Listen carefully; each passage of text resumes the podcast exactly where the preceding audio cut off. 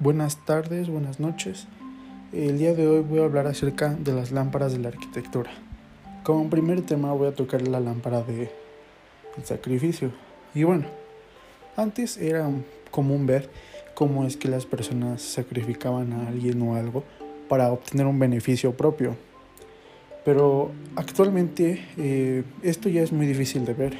¿Por qué? Porque pues ahora es más el sacrificio propio de las personas o digamos animales para así lograr obtener tu, tu resultado o lo que tú deseas tener. Un ejemplo sería en, en la arquitectura, el encargado de la obra o el arquitecto pues necesita realizar una obra, pero este no cuenta con el presupuesto indicado. Entonces pues tiene que dividir las secciones del presupuesto para poder obtener lo que le pidieron a él. Y pues esto es ahora sí que ver qué debes de hacer, sacrificar tu persona a ti mismo para obtener y lograr lo que tú necesitas o deseas. Eh, como segundo tema voy a hablar acerca de la lámpara de la verdad y el poder. Y bueno, pues la verdad eh, se podría decir que hay diferentes tipos, por así decirlo. ¿Por qué?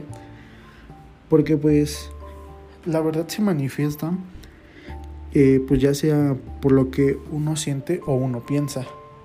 Así que pues esto hace que se pueda interpretar de diferentes maneras.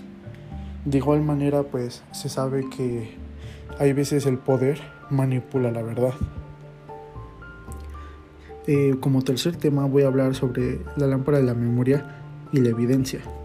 Pues bien, eh, la memoria es un rasgo que caracteriza a todo ser, ya que pues este cuenta, con este, este cuentan todos, pero pues a diferencia de cada uno es que hay, hay personas o cosas, bueno, o animales que lo tienen desarrollado de diferente manera, lo cual nos habla que esta percepción, este concepto de memoria, pues no es parejo y está a la par de todos. Entonces, pues ahora tocando lo que es la evidencia, pues este viene de la mano al concepto de la memoria. ¿Por qué? Porque pues este nos ayuda a, obtener eh, ciertos datos o ciertas escenas, las cuales nos van a ayudar a retener la información eh, para que pues este tenga un recuerdo o una memoria de esto. Al igual que hay veces que la evidencia pues no es del todo correcta, lo cual afecta a ciertas partes de un recuerdo o, o, que en este caso pues viene siendo partes de la memoria, lo cual pues nos dice que la memoria eh, hay veces que esta nos falla o que pues puede ser verídico lo que pasa. Y por último pues, voy a tocar el tema de la lámpara de la belleza.